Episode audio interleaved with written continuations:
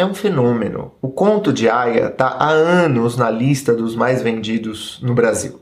Se é verdade que uma série pode alavancar as vendas de um livro, é também preciso reconhecer que Margaret Atwood é uma tremenda escritora e que o livro dela, escrito e publicado há mais de 30 anos, na Berlim dos anos 80, é capaz de mobilizar as grandes questões do nosso tempo: feminismo, mobilidade social, refúgio, migração, é, repressão do Estado, a confusão entre Estado e igreja. A gente vai tentar entender por que, que esse romance faz tanto sucesso, a pesquisa por trás da elaboração da obra o que, que a gente pode depreender da técnica da autora quais as particularidades entre a versão literária e a versão audiovisual da obra, e, em último lugar, as ressonâncias desse livro no Brasil do nosso tempo. Quando era criança, a gente tinha uma enciclopédia chamada O Tesouro da Juventude. Eu não sei se você já ouviu falar dessa enciclopédia. Ela foi publicada na década de 50, era uma, era uma coleção da minha tia, e o que eu mais gostava dessa enciclopédia era uma parte em que se mostrava como seriam as viagens turísticas interestelares, como seriam as viagens planetárias, como seria uma viagem turística para a Lua. Eu adorava aqueles desenhos, eu achava aquilo incrível. Né? Imaginava que na virada do ano 2000 aquilo ia acontecer. Bom, eu fui otimista demais né? e eu parti, vamos dizer, de um pressuposto de que o progresso ele vai apenas abrindo portas e abrindo portas. Né? O que a gente vê hoje é que o neoliberalismo refluiu, que a inevitabilidade das sociedades democráticas é, se desmanchou, ou seja, não é inevitável que é, os países acabem ou redundem numa democracia, numa república ou numa sociedade justa, igualitária. A gente achava que isso ia acontecer em todos os países, que isso era inevitável, né, que haveria uma sedução da democracia.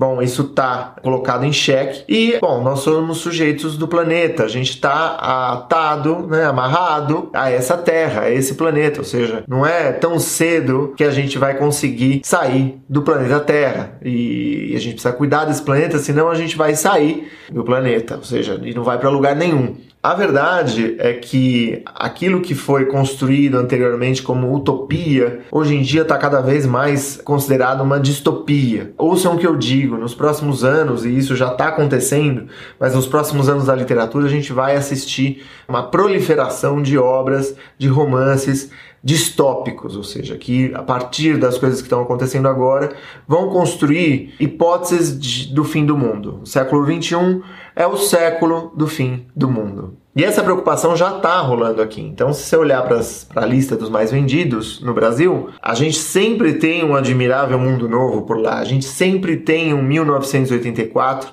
e a gente tem, como eu disse há anos, o conto de Aya. O que, que singulariza o conto de Aya? O que, que faz desse livro ser um livro tão interessante? Eu acho que, em primeiro lugar, por que, que a escritora escreve tão bem? Quais os sinais dessa boa escrita? Em primeiro lugar, é um livro altamente sensorial. Eu não sei se vocês repararam, mas o livro ele explora toda a gama de percepções humanas, toda a gama de experiências sensoriais humanas. A premissa é muito boa, né? Afinal de contas, você tem uma garota, uma mulher numa sociedade de castas, né, num futuro distópico, a gente já vai falar sobre isso, mas é, essa sociedade ela é dividida em vários grupos, cada grupo tem uma função social, e se você for parar para pensar, 1984, Admirável Mundo Novo, são todos, todo, Ray Bradbury, são todas obras contadas do ponto de vista de, de homens, são sempre os homens, então o que a Margaret Atwood faz é inverter uh, a perspectiva né, e colocar como uma personagem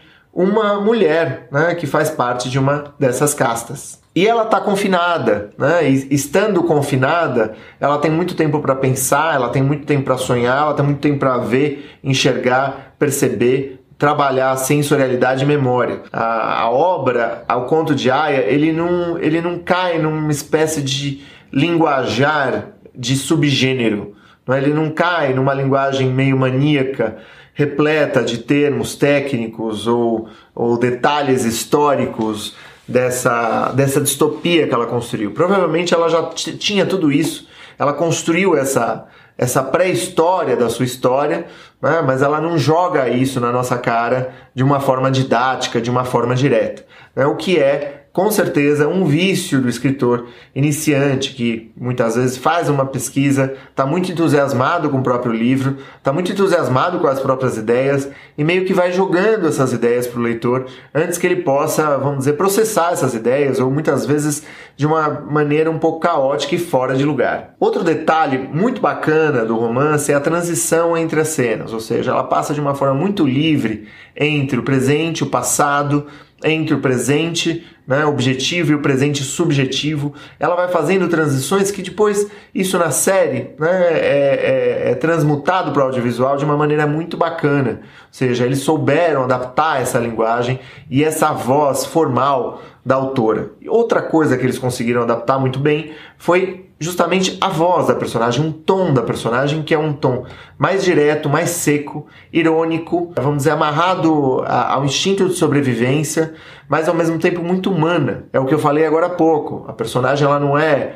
um, uma tecnicista, não é, não é um livro burocrático que se propõe a apresentar todas as possibilidades daquele universo. Não, ela, ele sempre se atém a essa voz, aquilo que a personagem especula, aquilo que a personagem não consegue especular. E isso é um dos pontos muito fortes do livro. E por falar em especular, eu, é preciso fazer uma, uma diferenciação. Existe a literatura, uma ficção científica e uma ficção especulativa. Existe a ficção fantástica e a fantasia. Né? O que Margaret Atwood faz em Conto de Aya é uma ficção especulativa. O que, que é? Você parte de uma premissa. Né? Vamos dizer que as mulheres elas elas deixam de ser férteis né, em dado momento. Elas consumiram muitos agrotóxicos, elas consumiram muitas substâncias nocivas para sua saúde. A humanidade está, vamos dizer, num, num habitat que é um habitat que foi, foi transformado em um habitat hostil, era um habitat perfeito para o ser humano, mas a gente muito inteligente que somos, a gente transformou esse habitat num universo hostil. E, e, a fertilidade caiu. A fertilidade de homens e a fertilidade de mulheres, ou seja, a taxa de natalidade é mínima.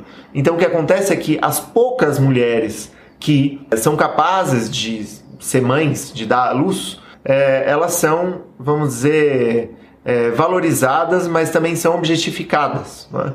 é um, na verdade, é a premissa já está aí. A gente já tem isso na nossa sociedade, né? A mulher na nossa sociedade ela é coisificada, ela é fetichizada e ela é divinizada. Ou seja, existe uma visão machista terrível que coloca, né?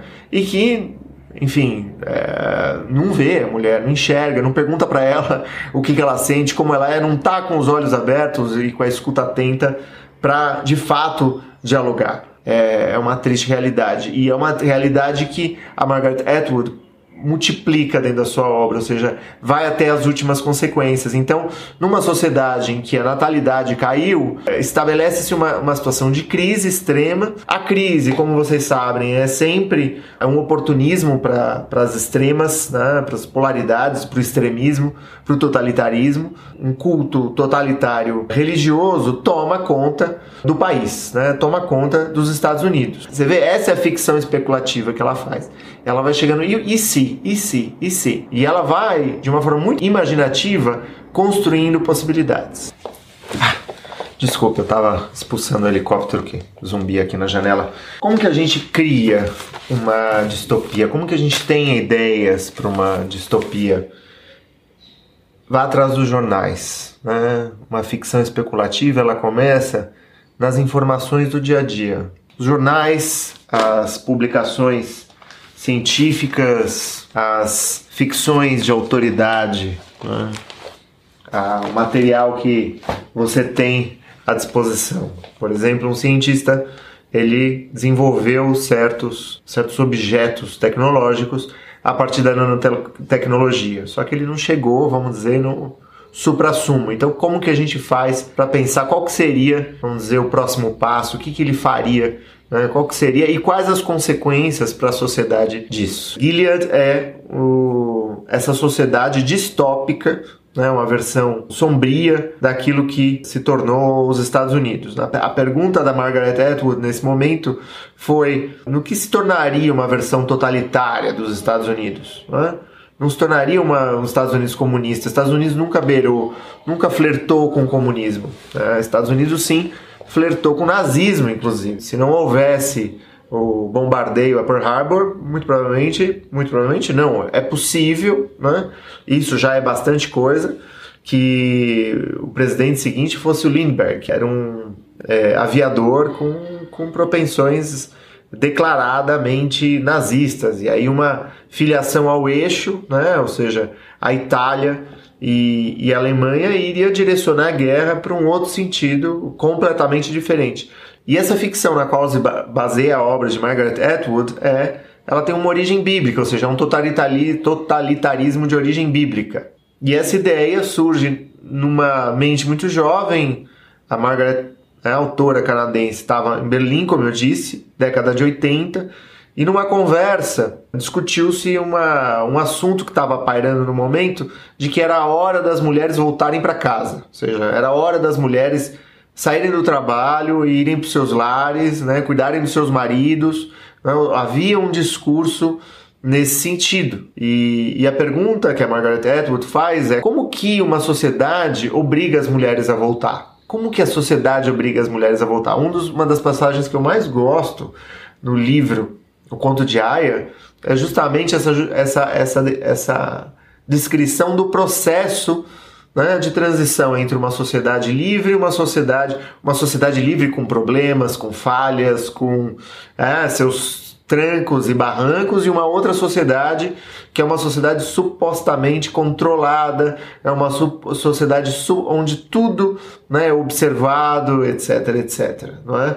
É, eu gosto muito de observar essa transição no livro por motivos óbvios, né? Porque a gente tem é, assistido a uma transição histórica muito grande a nível planetário e é muito bacana como a autora ela já desenha um pouco isso na década de 80, porque claro, isso já tinha acontecido antes também. Tudo que ela escreve no livro já aconteceu em algum momento da história. Então, qual que seria a hipótese? Bom, a maneira de fazer com que as mulheres voltassem para casa é suspender o dinheiro, cortar o dinheiro cortar a conta bancária, cartão de crédito, o trabalho e as mulheres iam ficar imediatamente dependentes do, dos maridos. E bom, a pesquisa para o livro ela se baseia em três eixos. Um primeiro eixo, segundo a autora, foi a, o puritanismo no século XVII.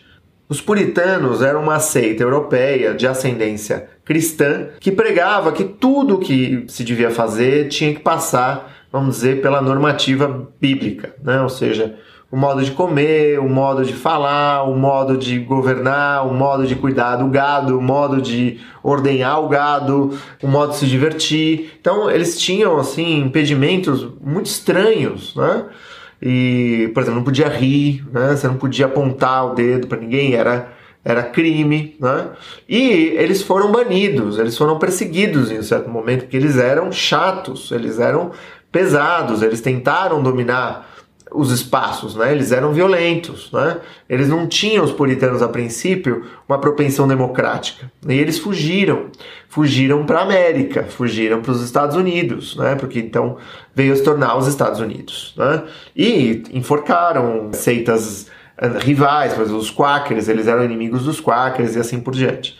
Né? Você vai vê as reproduções dos puritanos do século XVII, você vai ver que tem uma semelhança muito grande com o figurino da série, né, com as descrições uh, do romance uh, da Margaret Atwood. O segundo eixo uh, é a pesquisa dos romances, da literatura, da apropriação literária das distopias, então, é, Admirável Muito Novo, 1984, não é? Ray Bradbury, é, e que, como eu disse, eles foram sempre narrados do ponto de vista masculino. E a Margaret Atwood tenta falar, inverter um pouco o jogo, falar: olha, eu vou ver uma leitura feminina né, é, dessas histórias, ou criar uma história a partir de uma personagem que está lá metida nessa sociedade né, e que é uma aia, que é essa, essa é desse grupo minoritário né, e explorado que pode é, se reproduzir. E o terceiro eixo é o eixo da, do totalitarismo, os estudos totalitários. Né?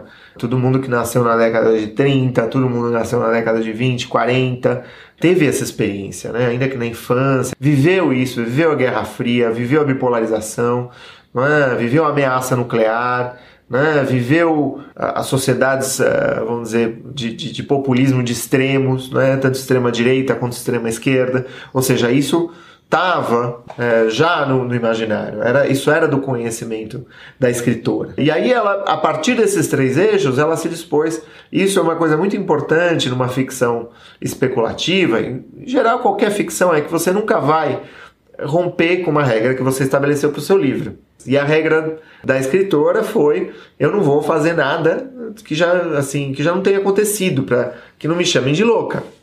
Né? Então, por exemplo, seitas nos Estados Unidos na década de 70, na década de 80, onde se isolavam os jovens, né? mantinham os jovens isoladas, né? faziam com que elas trocassem de parceiros, né? faziam uma lavagem cerebral tremenda nelas. Tudo isso existiu, é, tudo isso estava lá. Outro exemplo, né, o controle de natalidade, tanto pelo, pela supressão da natalidade quanto pela reprodução, né, quanto pelo controle demográfico. A gente sabe que na Romênia houve uma época em que as mulheres elas eram obrigadas a ter quatro filhos, né, quatro filhos, e elas tinham que fazer, elas tinham que é, declarar o seu exame lá de fertilidade e se elas não tivessem grávidas, elas tinham que dizer por que que não estavam. Isso a gente, hoje em dia, é claro que essas famílias não tinham condições de cuidar de quatro crianças, então os orfanatos se encheram e hoje em dia você tem né, meio milhão de, de jovens que cresceram né, em orfanatos na Romênia. É uma situação absurda, né? bizarra, né? que foi a deliberação de um grupo, a deliberação, vamos dizer, de um ditador que achava que o certo era o que ele achava que era certo. E bom, outra coisa que eu queria discutir era qual que é a diferença entre o livro e a produção audiovisual, né? Qual que é a diferença entre livro e série? Né? A série tem três temporadas, a série te toma, vamos dizer, vai ter uma quarta temporada. Existe a sequência do Conto de Aya, que não é uma reprodução da série, que é uma outra história.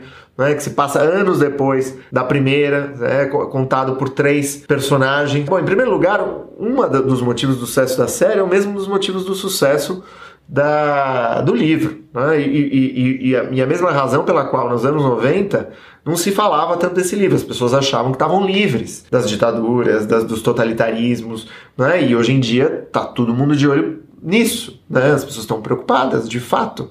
E com razão. É assustador. Então é o mesmo motivo, a mesma atenção a esses, a esses temas, que é o feminismo, a mobilidade social, os refugiados, os né, os migrantes e tal, que é o mesmo motivo que te leva para outras séries da mesma natureza. Não sei se vocês assistiram uma série que britânica chamada Years and Years, protagonizada pela Emma Thompson, onde ela faz um personagem popular meio ignorantão e com a boca solta, com a língua solta. Ou seja, isso se isso tá na série. É o nosso presente, mas também é algo que está narrado como um futuro próximo né, do Reino Unido. A série foi proibida na China. Né? Passou o primeiro episódio, já não podia mais ser assistido. Eu estava na China no momento em que isso saiu. Além disso, a gente tem uma ótima interpretação da Elizabeth Moss, que fez Mad Men, fez outros filmes. Mad Men, uma série incrível também, recomendo que vocês assistam. O Joseph Fiennes, Fiennes, Fiennes é, também faz um, é, representa muito bem. Ele, ele realmente se baseou no livro para escrever, para fazer, encarnar o seu papel. Ambos fazem isso de uma forma muito, muito bacana. É muito interessante a gente observar que na história das séries a gente tem dois tipos. Né? A gente tem um tipo de séries que são meio atemporais, são séries ahistóricas, né? são, são séries em que o tempo é cíclico. É, a gente sempre retoma de onde parou. Né? São, eram séries que eram feitas para você poder assistir a elas sem fora da ordem, né? Afinal de contas, você não precisa assistir o primeiro episódio de Simpsons, não existe a primeira temporada de Simpsons a segunda temporada de Flintstones, né, e assim por diante. Né? Uh, mesmo séries que iam incluindo questões, vamos dizer, históricas, casamentos, separações e tal, elas tinham traços muito históricos, muito cíclicos. Por exemplo, Big Bang Theory, né? por exemplo, Friends, né? são exemplos muito típicos de né? Séries feitas para você assistir um episódio aqui, outro ali, dar umas risadas e acabou. Agora, o que a gente vê são as séries históricas, não são mais as séries ahistóricas. A história tá voltando. Por quê? Porque nos anos 60 o pessoal achava que acabou a história, não vai ter futuro. É, a gente tá, a gente chegou. É isso, a inevitabilidade das democracias. E hoje em dia as séries estão mostrando, elas têm longas histórias. Né? Por exemplo, você vai ver uh, o, a House, o House durante várias temporadas, tanto faz se o cara tá com alguém, se não tá com alguém, se a fulana tá com ele, sei lá, né? A gente nem lembra muito da história do House, porque cada episódio era um caso clínico. Né? CSI, cada episódio era um crime a ser solucionado, e assim por diante. Né? De repente a história começa a pesar, e você quer ver do primeiro episódio da primeira temporada até o final, e o final não acaba. Ou seja, essa série, de alguma forma, elas vão emulando a própria história e as nossas vidas também, que é meio, por que, que vai acontecer agora? Quem que vai acabar preso? Quem que vai acabar solto? Como que isso interfere nossa essa grande telenovela, né? Fotonovela, radionovela? Ela, elas, eles estão aí, eles estão né? todo dia a gente está vivendo isso. Outro, outro elemento bacana que eu acho que assim a série ela não ela, ela, é, ela é muito fielmente baseada no livro, mas ao mesmo tempo ela é muito livremente é, vamos dizer manejada. Tem coisas que acontecem na, na série que não acontecem no livro. O livro é, né, a primeira temporada é baseada no livro, mas você tem inversão de acontecimentos, né? Você tem personagens que né, não representam grande coisa no livro e que representam uh, bastante coisa no, no, na série. Por exemplo, a tia Lídia, né? A tia Lídia, é, ela, ela, ela desaparece do livro, ela aparece no, no Centro Vermelho, Red Center, e depois a gente não sabe mais dela dentro do livro e ela retoma lá adiante, não vou contar os detalhes e tal, mas ela não, ela, enfim, não é ela. E ao passo que na série ela é, é, ela é muito chata, ela é muito presente, ela interage com outras pessoas. É, a Offland também, a Janine, Janine é diferente no, na série no, e no filme. Agora tem elementos, tem citações do livro na série, que são citações de trechos muito bacanas. São trechos que ficam na memória. Então, se você assiste a série depois vai ver o livro, você vai falar: Ah, isso aqui eu li. Ah, isso aqui eu vi também. É interessante porque a gente foge da política e encontra a política. A gente foge da nossa vida e a encontra na arte, na literatura. Uh, e a gente se encontra de uma outra forma para se apropriar das, para especular, para criar possibilidades e criar hipóteses e ver até onde elas podem chegar. É, talvez uh, o universo de Gilead uh, se assemelhe com o nosso um pouco por conta da radicalidade de, um, de uma relação perversa com a lei. Né, o que a gente tem na série são personagens né, que dominam né, e, e submetem outros a partir de uma relação de perversão com a lei. Né? Ou seja, eles usam a lei para legitimar certas, certas barbáries, né? E a barbárie está aí colocada, a barbárie está aí, tá aí posta. É, pessoal, a gente chega ao final de mais um encontro. Um grande abraço e até mais. Tchau!